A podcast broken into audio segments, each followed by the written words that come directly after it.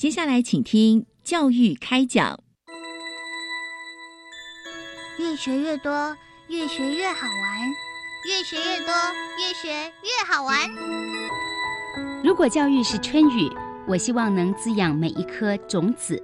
如果教育是阳光，我希望能活络伸展每一株幼苗。聆听学子心声，分享教学心得，关怀环境变迁。扩大教育资源的平台，欢迎收听李大华主持的《教育开讲》，教育从倾听开始，一定划得来。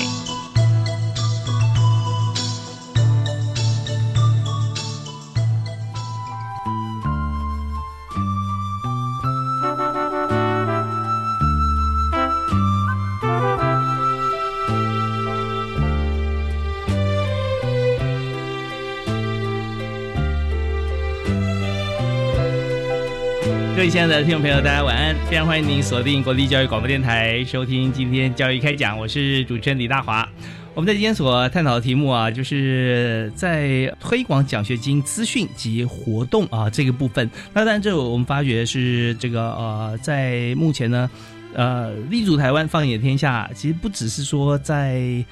呃，求学或工作啊，我们在很多时候发现，现在全球化的一个影响，或者说我们感受到，从网站开始，大家就觉得非常的便利啊，能够呃随时随地跟国外来做接轨。但更重要就是说，我们怎么样来透过我们既有的机制，或者协助大家可以透过。哪些管道啊，可以来做一些跟国际间的一些交流啊，包含学术在内。所以今天呢，是由教育部国际级两岸教育司留学科哈特别呃提出像这个活动跟规划。那我们邀请两位专业的特别来宾在我们节目现场，那也是呃每天在为我们来思考如何来协助大家来进行。那为您介绍今天特别来宾是。台湾 GPS 啊，GWGPS 的专案经理邱玉婷，玉婷你好，主持人好，各位线上的朋友大家好，我是于婷。于婷现在是负责呃，在这次教教育部的台湾 GPS 海外人才经验分享及国际联结计划的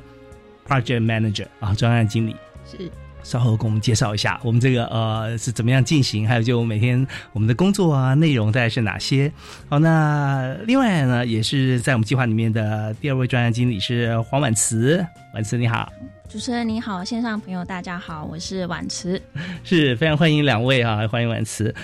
啊。首先呢，想请教一下婉慈哈，就台湾 GPS 啊，这 GPS 到底代表什么意思啊？那跟一般的这个呃，好像我们在常开车啊，要找 GPS 啊，卫星定位啊，好像完全不一样哦啊。那而且为什么会有这个平台呢？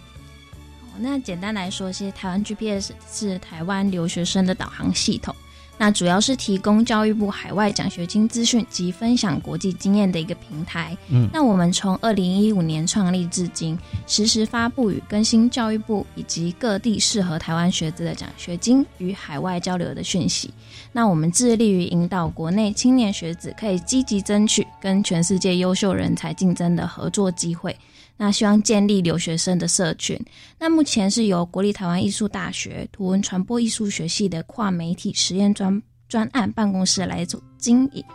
那至于创立该平台的主要目的呢，我们是希望能让公费留学生的生涯履历从清水变鸡汤。嗯，那同时也期望能鼓励在台湾的学子可以扩大自己的国际视野，并增强全球的互联性。这样。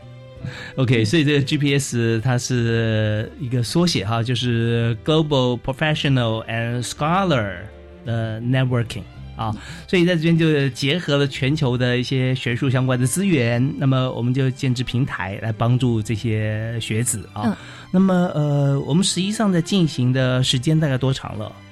是从二零一五年创立到现在，大概五年多了。嗯，在五年多的时间，所以我们也辅导了，也帮助了很多的这个同学在申请嘛，申请的奖学金啊。那也没有呃限定，然后说他的一些呃各方面，包含就是说呃我们像是有做一些校校园大使啦啊，学员分享会啊啊，还有鼓励出国留游学的讲座。那这部分雨婷可以帮我们介绍一下。哦，好。的这个台湾 GPS 在做的事情哦，那我们主要有分为四项，就是首先我们会规划一些线上线下的活动，让每一个想要知道出国讯息的人都能够没有阻碍的去接近这些讯息。再来就是我们会办理，就是刚刚主持人所说的这个学人俱乐部的交流活动。那这个交流活动比较主要是让公费生跟公费生之间他们有一些共同交流的场域，然后分享他们的经验，彼此之间可以共同成长。那再来就是也程序主持人刚刚提到的召集校园大使的部分，我们是希望呃经过我们的经营，然后有点线面，让这些想出国的人跟我们的平台紧密联系在一起。那再透过我们的留学生的讲座跟文字专栏，让各个驻外馆舍跟教育部，还有想要出国的这些潜在考公费生的学生，能够透过我们的 GPS 去传递合作，然后交流这些第一手的国际的经验资讯，这样子。那我们刚刚提到了这四项哦，就是 GPS 从呃二零一五年开，就是一场，就是我们从实体活动一场一场小小的简单的经验分享活动。那那那当时啊，我们的规模小小的，就是一场可能哦十个人、二十个人，然后一一路走来，可能五十人、七十人，然后三十几场的累积哦，一直到我们去年一百零八年的时候，我们的线下讲座的流程越来越丰富。本来的经验分享活动大概都是两小时，然后第一个小时给学人讲，第二个小时给观众来问问一个小时，再放他们走这样。后来我们就变成半天式的宣导说明会，我们的规模越来越大，然后说明会就一场大概就是还会有很多流程啊，然后一场是大概两三百人的这个状态下，哦，半天哈，就嗯。那就不是早上就是下午，就是这样看起来就最少三小时了，对对？差不多啊，至少三小时，我们会请人来分享以外，我们还邀请这个呃，比如说在台协会，比如说美国在台协会，或者是哦法国留学讲座，这个嗯。可以来介绍去那么他们国家留学有什么样的好处资讯的那个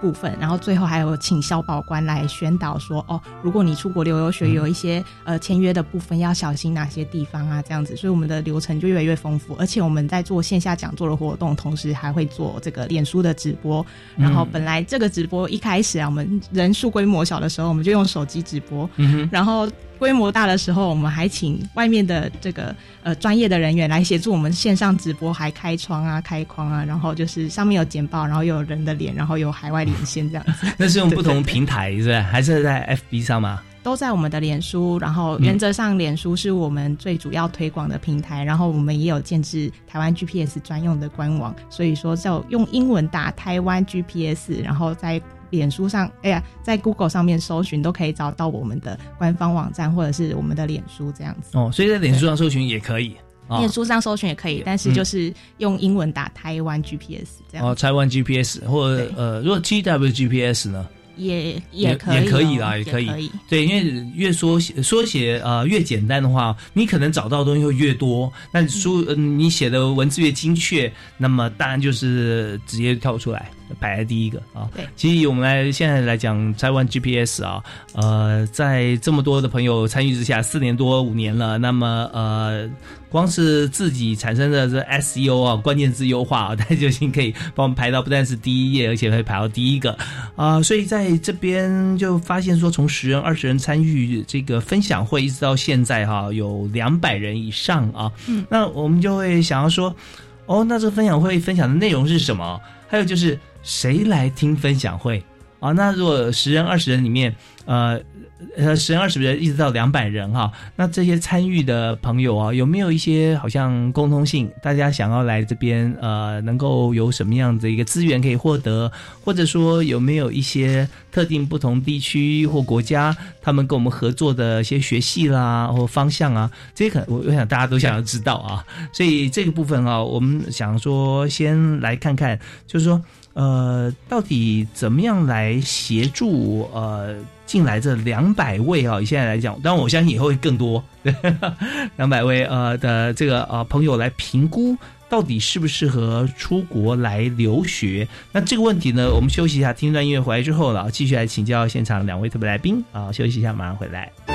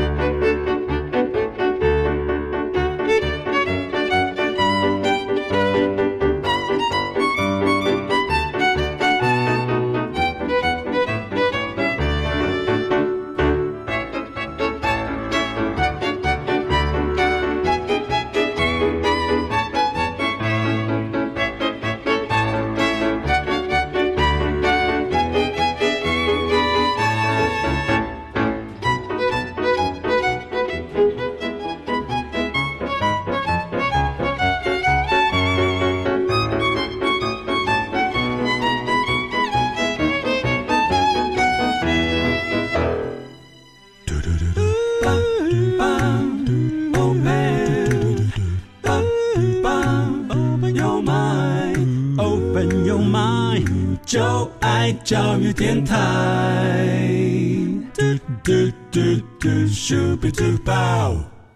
您所收听的节目是在国立教育广播电台，在每个礼拜一跟礼拜二晚上七点到八点为您播出教育开讲。在今天我们特别邀请两位好朋友在我们节目现场啊。是在呃台湾 GPS 负责专案担任经理的两位经理啊，邱玉婷以及黄婉慈。那么刚才两位有为我们介绍什么是台湾 GPS，也就是呃我们今天为大家介绍的。呃，在呃奖学金哈留学奖学金这边，那么最主要是海外人才经验分享跟国际联结计划啊，呃，在这个部分负责专案。那么两位刚好提到说，从过去啊二零一五年开始成立到呃那个时候呃有成果，然后开始分享，希望大家更多人参与的时候。那参加分享会的人大概只有十人到二十人哈，那后来经历了五十到七十，现在已经到两百以上。那当然，我们就思考到说，第一个就是他计划，他蛮广泛的，适合很多不同呃兴趣或者说呃目的的朋友哈。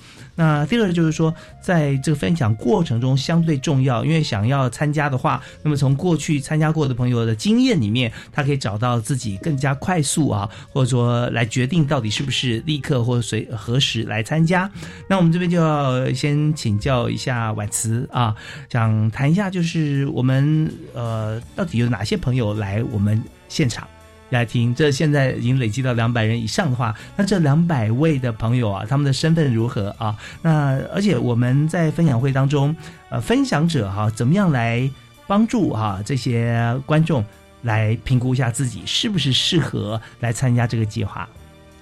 那我这边大致可以分为三项，就是简单分为三项。第一点就是个人跟家庭的物质条件，就是因为你出国留学，首先当然是要考虑到金钱的问题嘛，因为出国的成本本身就是昂贵，加上学费啊，你在外国的生活费零零总总，其实加一加可能会高达好几百万。那如果你念到一半，因为经费的关系不得不放弃，那真的是蛮可惜的。那在这边，其实建议学子可以积极申请教育部国际师向下的各项奖学金补助，或教育部其实有提供就是留学贷款的专案，可以来让你筹措出国留学的资金。是，那我这边打个岔哈，就是说那个呃，有留学有游学，对不对？呃，有可以一下动辄好几年，对不对？两年、三年、四年都有可能嘛，啊。那游学的部分呢，有没有呃限限制？好像说最短的时间要多长？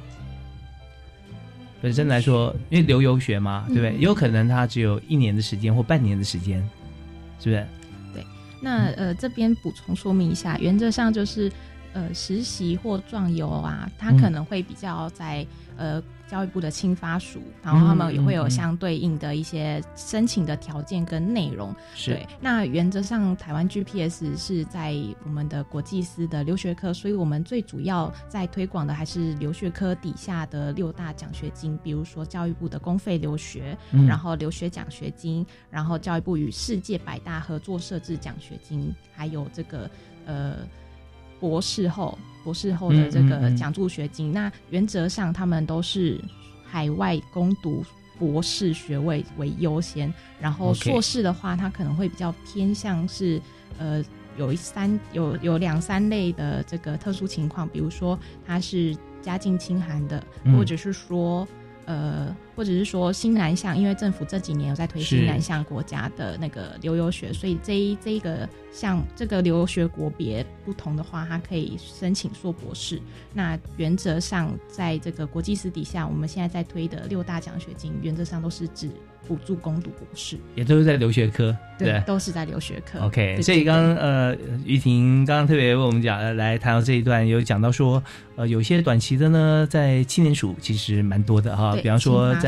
呃，青发署啊，那就是教育部的青年发展署里头有这个学海计划啊，有学海计划里面就有分三项，现在就加入一项新南向，有四项啊，所以这边在短期或者说呃，看看甚至要实习都可以在这个青年发展署可以找到啊。那如果说要留学为主的话，那就是在教育部国际及两岸教育司啊，国际司里面的留学科，你刚刚讲的六种奖学金啊。是 OK，好，那我们继续回到婉慈这边。啊，刚刚提了第一第一类嘛，对哈，还有另外两项。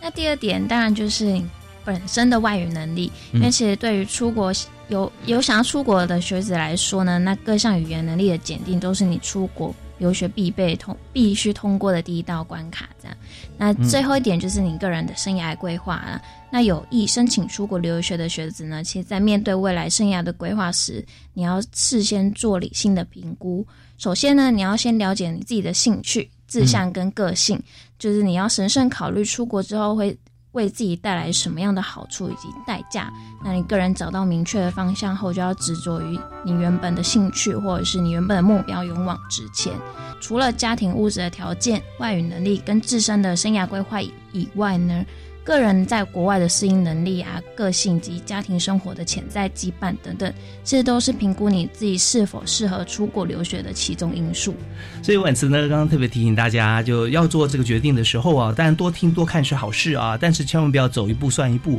觉得说哦，我现在先开始去了再说，那到时候可能面临到很多自己生涯规划，或者说自己能力或者家庭的因素啊，必须半途而废，那都非常非常的可惜。好，那刚还有提到一点，就是语文这个部分啊，外语能力，当然出国留学哈，外语是非常重要的。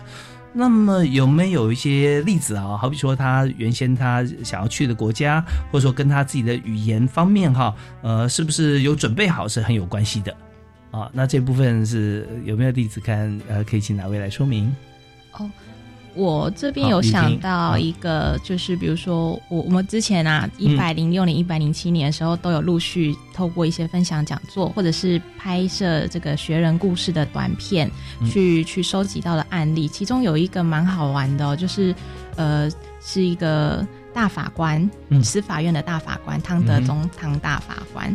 他在受访的时候就跟我们聊说，就是他他其实原先。读的是法律，然后如果一开始他的学科不选法律的话，他有可能要从事声乐的行列。哦，但是真的蛮好玩，因为他他就是他就是后来他选择了读法律。那我们也知道，法律可能就会分欧陆跟那个海洋法律的那个状态之下。然后他当时考公费还有考语文嘛？那语文语文当然他的英文一定会比就是可能。以我们台湾的同学来讲，可能英文都可能比英文以外的，比如说法文或德文还要再好很多。所以他是用他后来的外语选择，他先选选了英文。那他考考取公费之后，他选择到美国大学去做就读，这样子。是，对对。OK，对，有时候语文会决定哈自己所学的专业。那么当然我们知道说，呃，以这个法律来讲哈，它有这个法系的不同，像是呃，以这个中华民国来讲啊，跟德国啊都是。是属于这个大陆法系嘛，哈，欧陆法系。那么，但是呃，如果说我们今天学的是海洋法系的话，其实现在目前在在全球化的情况底下，也未尝不是一件好事啊。因为大家互相沟通交流的时候，那么会了解一些其他，就是说另外一方面的法系的一些重要的一些判例啦，或者说它的一些原则啊、法理啊这一方面，其实也都是不错。而且事实上证明啊。他后来的这个呃，在法律的这条路上啊，走得非常顺畅。但这边就点明了一点，就是呃，其实我们要学的专业啊，跟语言有非常非常重要的相关啊。大家就是啊，决定标的以后啊，语言也是很重要的。呃，可是还有一点就是，不管你哪一些语言是你必备，但是英文还是最主要啦。嗯，最主要。那在这边也再补充一个，另外我我收集过的案，那个学人遇过的经验了，就是说也不用害怕你的英文不够好而不出国，就是有一些学人的考量，反倒是反倒是他去选择不是以英语为母语的国家去做留游学，比如说我遇过。海外学人，他是在德国留学，但他跟我分享说，其实他的英文没有很好，但是他在考语言检定是就是学校学校的门槛有过关之外，但是他人在德国，当然大家在德国讲的当然是德文，可是相对来讲，他用简单的英文，反而在德国也是还可以继续生活下去的。那也就是他另外一个策略，就是他没有选择以英语为母语的国家，他可能英文没有那么好，但是。但是他在那个地方的英语是可以进行沟通，或者是在那里足以生活，或者是写出他的论文的状态之下，他就选择到比如说不是英语为母语的国家来做留留学这样子。对，那时候就跟大家一起用英语沟通，那程度都差不多哈。对对对。然后用词汇方面其实也比较相近啊，那这方面是 OK 的。但重点是说，他要申请的过程当中，一定在当地的国家，他要通过了英语授课的标准啊，他可以去上课，课堂上听得懂，而且他的论文可以写得出来啊。没错，呃，当然了，同时他也可以在当地去修习呃当地的语言，像德文啊，嗯啊，起码在这个生活上面可以穿插，或者说他在这个呃一些初阶或中阶进度上可以跟得上，那就是另外更好的一个收获啊。OK，那，我们在今天所谈的就是在呃奖学金的部分，由教育部国际司留学科所提供的六种奖学金啊。那提供出六种奖学金之后，我们发觉现在政府在呃推动的时候，我们会思考到一点，就是我不但有推出产品，我还告诉大家怎么样使用哈。那这说明书呢，就在今天两位特别来宾的身上哈，跟脑海里。所以我们再休息一下，稍后回来呢，我们继续来请两位来谈一下我们在推动过程当中有一些实际上啊，我们在分享会上面到底有哪些朋友来参加啊？那参加的过程当中，他们提出什么样的需求，我们又给他哪些协助？因为这很重要，就是说在我们节目里面有提到这一点的话，有许多听众朋友可能现在想参加，或者是我们有些这个亲友啊啊呃想要参加，我们就把这个讯息可以提供出来，告诉大家如何来在海外呃留学，而且有奖学金，而且可以知道说各地不同的一些情形啊，那这样好做准备。好，我们休息一下，马上回来。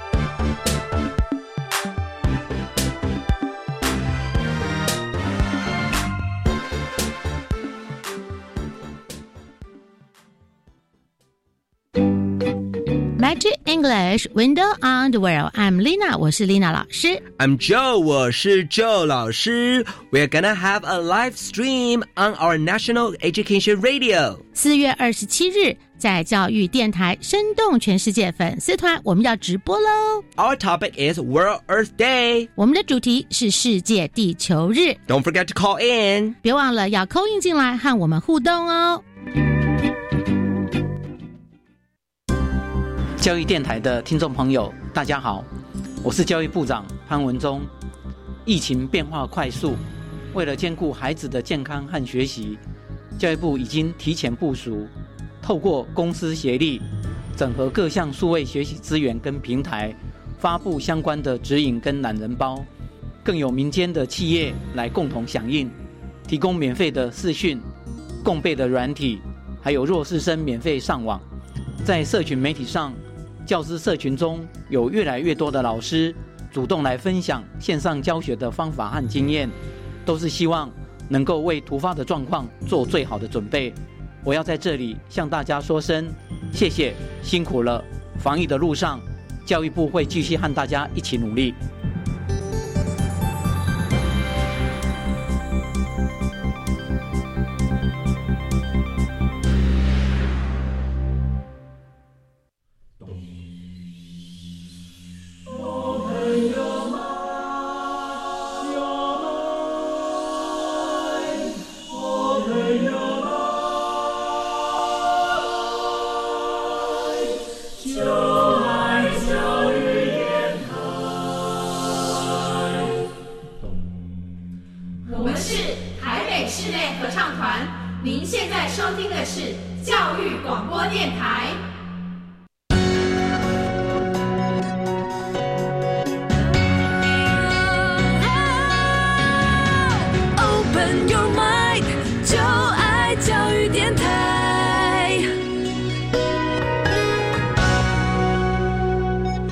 持续锁定我们的频道——国立教育广播电台，收听礼拜一跟礼拜二晚上七点到八点的教育开讲。我是主持人李大华。我们今天邀请两位特别来宾，分别是在教育部海外人才经验分享及国际联结计划担任专案经理的邱玉婷以及黄婉慈。那么，呃，其实我们现在是呃在国立台湾艺术大学，因为我们是受委托的单位嘛，是对，所以我们在这边呢就协助教育部国际及两岸教育司的留学科，把我们所呃。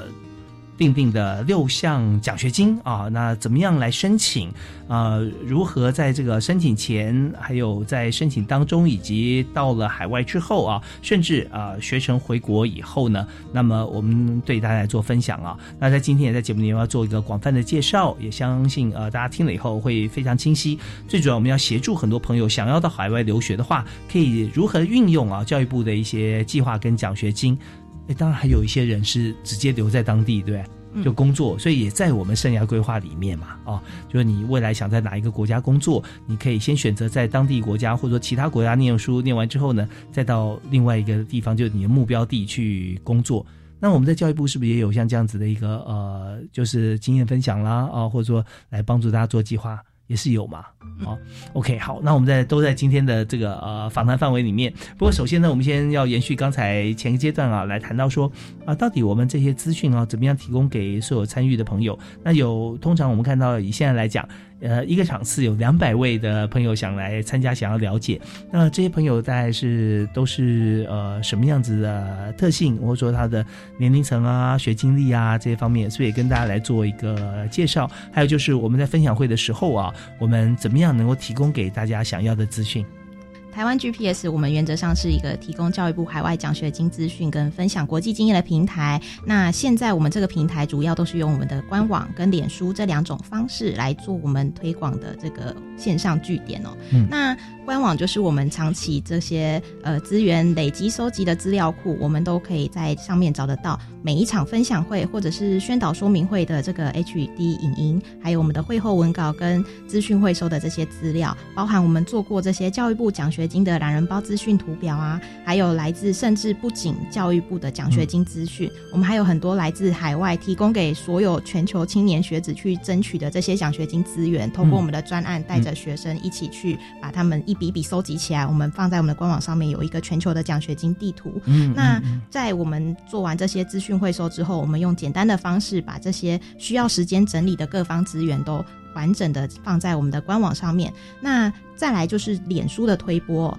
就是我们台湾 GPS 也有专用的脸书粉丝专业，它比较偏向是及时的资源分享跟转发的地方哦。嗯那这些资源跟活动就不限于 GPS 自己筹办的这些分享会内容，只要是跟国际相关、专门给青年的资源内容，就是像是外交部或者是青发署或者是各国在台协会，还有非营利性质的留游学宣导单位办的活动。台湾 GPS 都非常乐意来做协助分享的动作，这样子。那同时也用来丰富我们 GPS 这个提供国际经验的平台，去培养我们的青年受众。只要想到国际经验，就会到 GPS 的粉丝专业上面都有做这个推广。那我们的粉专。每天都会定期有一则贴文，嗯然后有时候遇到教育部国际司最新年度的奖学金简章开始公告推出了，我们的团队就会精心的去结合图文传播艺术学系的专长来做这个资讯图表懒人包的部分，去协助我们的受众去理清楚他的报名资格跟我们的奖学金的条件有没有符合啊，或者是说这个奖学金的报名缴交重要的时辰，我们都会在资讯图表懒人包帮各位粉丝画上重点，这样子。对 对对，那我们办理这个线下讲座的时候，也会开启我们的脸书直播，提供这个问答即时互动的服务。那其实我们是希望在这个全球化的时代下，就算是没有办法来现场的观众，他都可以用线上的方式去参与我们的活动，然后跟这个分享的讲者做提问互动，甚至是你真的当下直播问答的时间，你没有及时跟着我们到现场，或者是跟着我们在线上做互动，只要你有。只要你有网络，会后我们都会提供每一场讲座的 HD 的录影跟录音，它可以不限次数跟不限地点，只要你有网络，这些影音都可以无限次的回放。然后呢，呃。我们现在做的这些分享讲座的内容啊，就是我们从一百零五年开始就去锁定经营我们的目标族群。嗯那直到昨天，这个我们的主持人在访专访我们之前，我们还上网、我们的官网跟脸书的后台稍微看一下，观察一下我们的官网跟粉丝的年龄层结构。嗯其实有八成以上都是教育部想要推广考公费的目标族群的年龄层哦，就是嗯包含我们的用户的年龄层比例最高，就是介于二十五岁到三十四岁之间，它占了总体接近四成的比例。那比例第二高的是十八岁到二十四岁，因为我们在经营校园大使这一块，所以它大概有二十五趴的部分都是我们的青年学生。那第三是三十五岁到四十四岁，也是占了两成。那其实教育部在考公费，它限制的年龄就是在四十五岁呃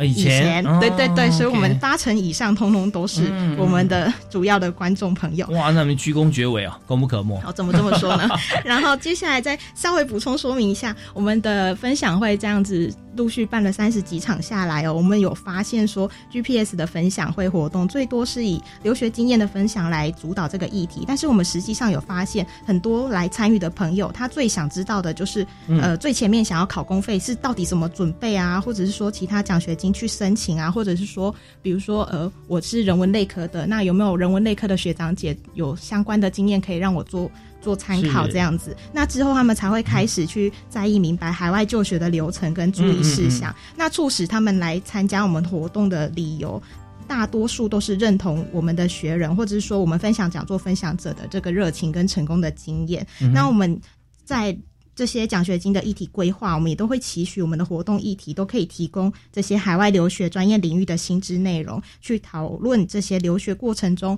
我们每一个分享者他当时。出发，或者是他在执行到他目前回国就业，他到底是怎么去维系他的热情，然后获得他的研究上或者是事业上成功的基础。那 GPS 就是希望可以传染这些出国留学实践的勇气，来去降低呃，比如说我们跟一般在外面你看得到的留游学代办不一样的那个风格，这样，嗯嗯嗯而且我们是非盈利的嗯平台啦，所以是原则上我们不是。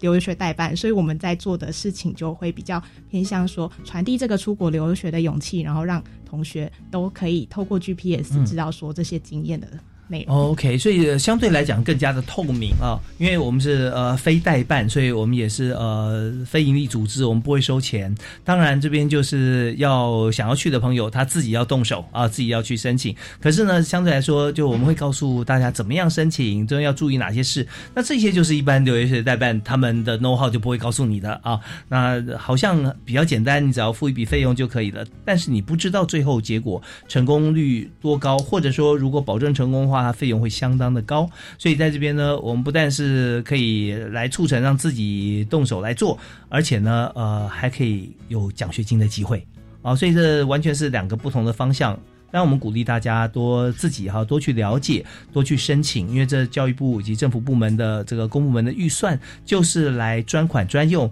协助有心想要到海外去留学的同学，甚至在当地可以呃，或者说其他的国外的地方可以工作啊，留在当地。只要你有这个想法，那教育部都会来协助促成。不过刚才其实于田讲的非常实际啦，啊，大家来的朋友很多。就跟他讲说啊，我在国外啊，我求学经验如何啊？大家一开始还没申请的时候，听说，哎，这边 skip，我想我要先拿到门票，对，我要真的去呃成功申请到了以后，我才可能有这些经验嘛啊。那这些时候就会呃把焦点在锁定说怎么样申请。所以在现场的话，我们看到大概这一部分应该讲的最多，是不是？大家会提问最多的，嗯嗯。那大家大家通常提问的过程有没有哪聚焦的哪几个问题？就比较说，大家想说，好像分享完了结束一旦，那就说啊，现在可以开开放提问，那大家就会提出来。但多半都局限在如何申请嘛，是吧？嗯，对。一方面是会说，到底要怎么申请，或者是一方面，只要是看这个分享的学人，比如说今天有一个留美的海洋学群的学人，他来分享他在。美国读这些海洋学群的这个硕博士的研究经验，那来的同学他可能是他想要去美国留学，但他不一定是这个学群的人，但他就会问说这个这个国家的风格如何，然后他的签证啊，他的什么币值之类相关的生活的事项。如果说刚好这个学人他就是他是在做海洋领域的研究，那刚好有一个学弟妹，他就是读海洋学群的大专校院的学生，他就他来分享会，可能就会追着这个学长姐问说。哎，我我我我也想要去留学，但是我我想要知道说，你当时为什么要去美国的这间学校来就读这个科系？那他的你当时这么多。比如说去法国也好，去哪一国都好，为什么你最后要选择美国？这个可能就会是相同专业领域的学弟妹会想要问学长姐的事情，这样子。哦，所以在这个分享会上相当热闹，才会从这个一个小时、两个小时，现在变成三个小时啊，是，因为人数也很多，没错。所以到时候可能要集合好多问题，然后一并来回答了。对，所以我们在规划这个分享讲座的事前的报名的时候，就是丸子也都会很细心的在上面，我们一起做完规划，然后会问说，呃。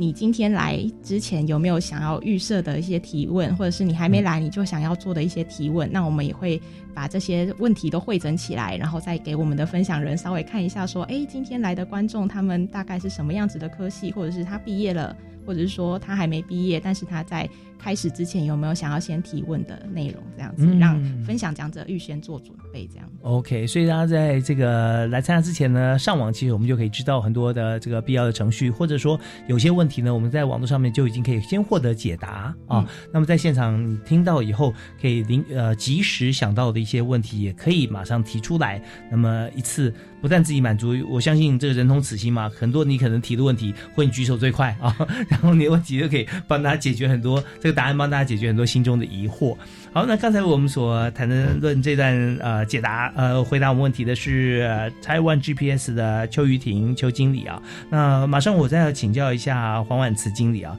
就是刚有提到这个 GPS 方面有对一些留学生啊想要出国的留学生哈这些青年啊做一些建议哈。那这边是不是也可以一并跟听众朋友来提到一下？就是说以 GPS 的这个立场来说，我们建议。想要出国的青年，他们一开始可以怎么做？好，那其实怎么做的方式有很多。那我这边精简可以提出三点。那第一点当然是提升你自己留游学的动机，就是你要先想说，为什么我要出国留学呢？那这个问题其实没有标准的答案，嗯，但是你绝对需要有非出国留学不可的理由或动机。一般人有没有些呃大概的方向？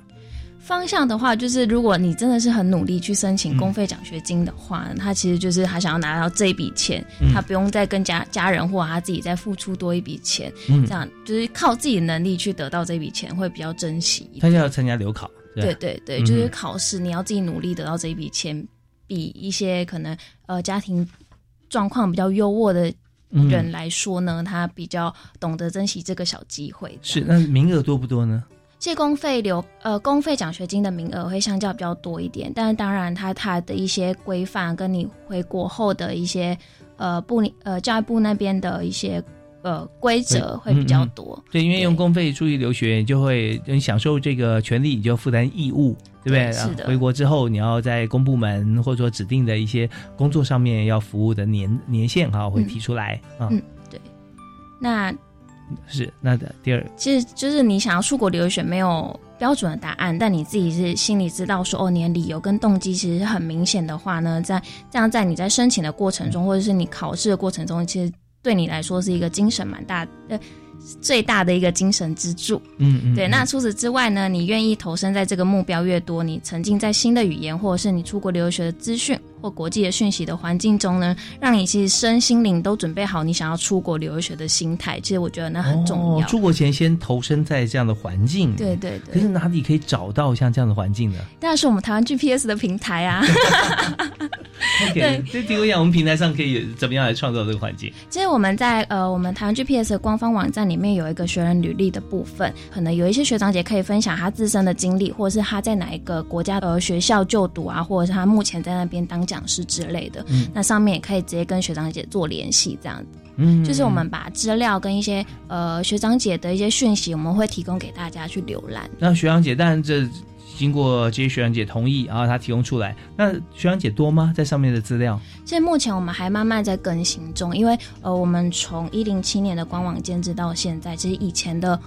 以前的资讯没有公布的这么多，就是陆续我们慢慢在开放中。嗯对对，对所以呃，前台的资料会我们会慢慢的显示更多的资料，让学学子去参考。是，所以晚池现在很忙哦，每天都要跟这些学长姐联系啊。然后有些他可能呃在国外啊，但是我们透过 email 啦，透过其他的社群软体都可以来做联系了啊，这样子。那对，那呃，当然现在也可以知道说，我们成立了四年多嘛，哈，嗯所以前前期的这个学长姐一定比较忙啊，要照顾很多后进。对，那以后我们的这个呃，随着我们时间年年度的这个时间拉长以后啊，呃，希望最后有那个特定的学长姐啊，一对一啊，这是最好的啊。但是我们也也知道说，呃，我们推广这么用力，以后来参加人员越来越越来越多。竞争力越来越大。对，现在跟四年前比较起来，已经成长了十倍啊！来参加那个对嗯说明会的朋友，对，所以我们二零一八年甄选了第一届校园大使。那在经由每一位校园大使的个人脸书，将我们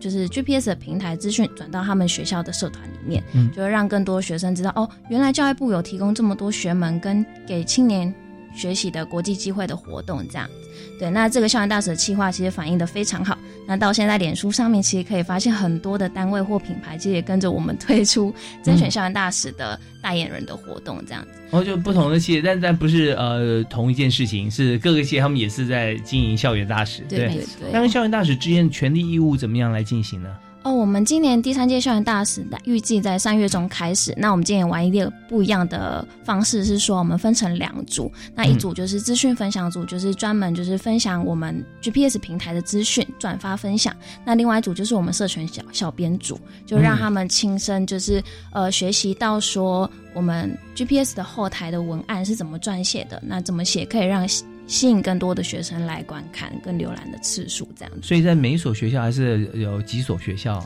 来推动。呃，其实每一所我们预计招收一位而已，就是哦想要用竞争的方式，然后嗯甄选出真的非常适合、呃我们 GPS 平台的校园大使来代表我们。哦，那这样也是呃有他们有这个算是攻读啦，等于是有点像这样的感觉。哦，我们会给一些小奖励，大概一个月两百到三百的小奖励这样子。嗯嗯嗯对对，就是想要激励他们，但就是也非常感谢他们帮我们转发资讯，让更多的学生就是得到这些国际国际留学的资讯。这样是是，其实这真的非常重要，因为重点不是在说有多少的金钱的所所获得哈，嗯而是在这个求学的过程当中啊，光是以日后你要找工作，你在履历上说哦，曾经担任教育部国际两岸教育司的校园大使啊，那这方面当然呃就会是一个亮点，而且中间也是经营公共事务嘛啊，如何把好的讯息透过现在最新的管道来推送给所有的同学啊，呃，那这这种校园大使啊，驻校代表啊，呃，有这样子的一个互动经验来说，对于同学的这个呃没有工作经验是新鲜人的原罪嘛啊，你就已经有一个工作经验了啊。其实呃触类旁通，但很多教育部相关资源也都可以透过这个管道自己可以先了解，这真的很不错的。好，那我们在这边也要听段音乐休息一下啊，稍后回来我们来看看呃，我们给这些留学青年哈。呃，有一些建议之后，那么在未来这一年，台湾 GPS 还有哪些活动规划？那可以来帮助啊，想要去多累积在海外经验、国际经验的青年朋友。好，我们休息一下，马上回来。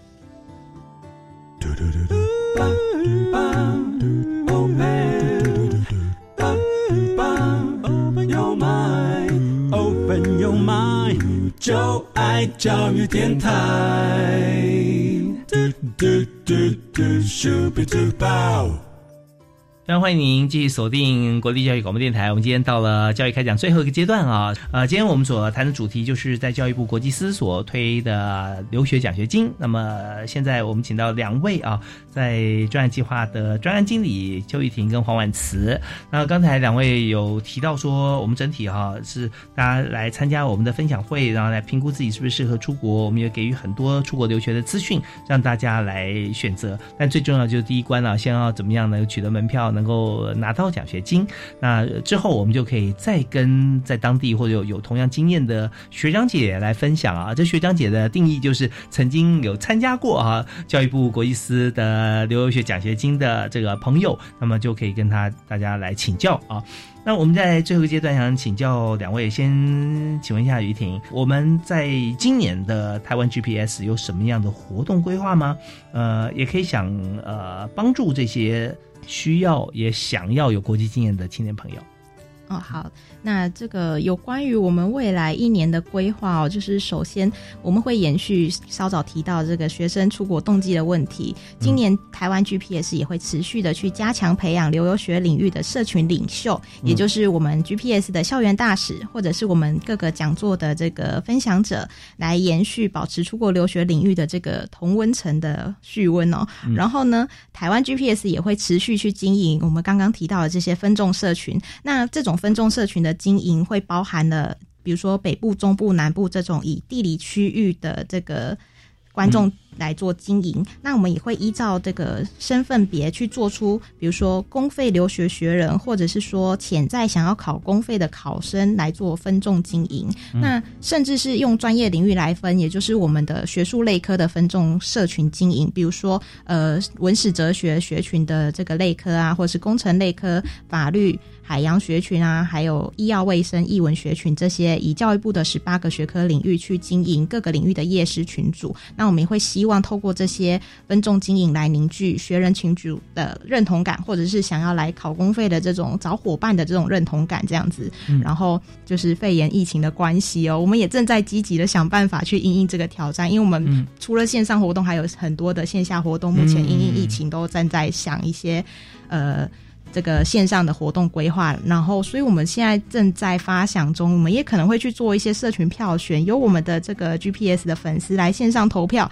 比如说来投最想看的留学国家即时分享，那我们 GPS 就来负责联系海外连线，邀请当地的台湾的海外留学学生来做当地的留游学即时播报随时上线对，always on on online 这样，对，就是线上一日留学生的小资饮食日常，或者是一日美国留学生的研究室日常的主体，让我们的受众去透过我们这个自媒体的营运哦，去获得最新的留学第一线讯息，然后不要因为疫情而受影响或阻碍。那 GPS 不管怎么样，我们就是会持续的去执行办理线上线下的活动，来创造这些有用的媒体资讯给我们的粉丝。那总而言之。也刚好因应疫情的走向，我觉得这也是一个契机，去促使 GPS 来想办法，用各种很积极弹性的方式去转换成我们来呃规划啊，然后创新的动力，去达到我们想要协助教育部国际司去体系培养这些优秀国际人才的这个状态，然后让。未来，比如说现在的培育，未来往后再拉个二十年甚至三十年，我们的国家都会有源源不绝的具有国际视野的海外经验人才回来台湾贡献他们的专长。啊，真的是很重要。现在也许说，呃，想要到呃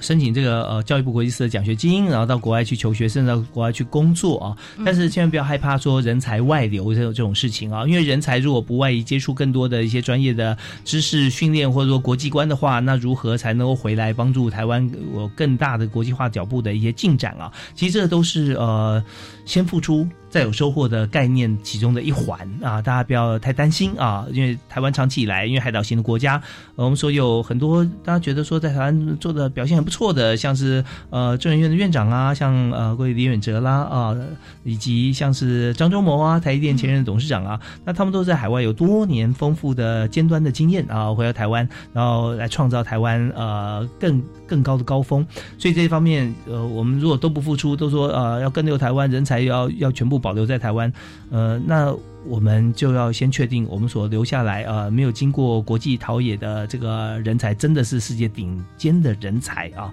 那呃，那如果不是的话，那，怎么样达成？就是看我们今天的主题啊，留学计划。好，我们现在节目时间剩下最后一点点啊，我想再提问几个问题啊，包含就是说，我们知道这次这个 GPS，大家千万呃在前面我们提过，不是这个卫星定位系统啊，而是这个呃 Global Professional and Scholar Networking 哈，是嗯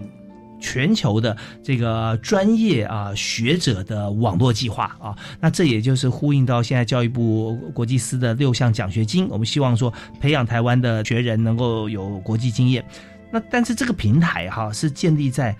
国立台湾艺术大学啊。是那台艺大建制的这样像这样的平台，我们承揽。那为什么会设在台艺大呢？那我们专案为什么会放在台艺大？其实有一个原因就是，呃，发现台艺大的图文系就是一个充满热情、美感、艺术有专长的学生。那我们 GPS 会提的提供一个自媒体的平台，让学生自由的发挥创作。那 GPS 结合学生。或带着学生来执行活动、专访，或是我们线下讲座的部分，其实都可以让学生发现，我们其实可以透过自媒体来改变这个世界，改变我们受众的未来，这是一件很棒的事情。所以说，我们台湾 GPS 把国立台湾艺术大学图文传播艺术学系的专长，还有我们乐听人的需求都结合在一起了。所以觉得到目前为止，我们台湾 GPS 有国际师委托台艺大。图文系，嗯，是一个非常合适的一个理想的状态。嗯，是，所以我们呃，在现在在台大建制起来像这样子的一个做法跟网站，它里面不只是说一个工具型的网站而已，它还还有很多的这个呃。在设计方面，网站的美学啊，还有一些动线的规划，这些都是在台大图文系、图文传播系的这个啊专业的这个老师还有团队一起合作的结果啊。是的，是，所以呃，我们在这边也欢迎大家能够上教育部的网页啊，可以看到这个整体结合的一个展现。那但在这个学校里面，像陈校长啊，他也对这个教育工作方面啊，他自己也有很多的海外经验，呃，对艺术方面他又学有专精。而且也提供出来这么好的一个平台，协助教育部公部门。我们也希望大家能够一起来推升我们在台湾所啊，立足台湾，放眼全球的一个海外的一个教育的培训。现在看到申请的这个奖学金的人数有下降的话，哈，呃，但有可能台湾现在藏富于民了哈，大家没有申请了。但是我们也也知道，我有 有这样子的一个规划，我们就希望说，如果啊现在还有名额，我们就希望更多。呃，想要申请但是不知道这个讯息，或者说认为自己可能没办法申请到的朋友，我们就尽量把讯息推广出去，然后透过校园大使啦，透过了这个各种呃社群网站啦，让大家能够争相来申请。因为我们知道说，既然有这个预算规划有资源的话，都希望能够大家充分来运用跟使用。当然，如果有些本来想去自己就已经呃经费或资源就足够的话，我们也是希望说大家能够多多分享啊，都没有问题。好，那我们今天在节目里面，我们就透过了。今天呃，专案办公室啊所提供啊的讯息，我们也感谢两位专案经理，呃，邱玉婷跟黄婉慈能够接受我们访问，提供这么完整的讯息，我们就说这是说明书嘛，对不对？谢谢大家，把这个奖学金的说明告诉大家啊。对，那呃，下次有机会欢迎再到我们节目里来分享。啊，谢谢，好，谢谢主持人，是感谢大家收听，我们下次再会，好，拜拜。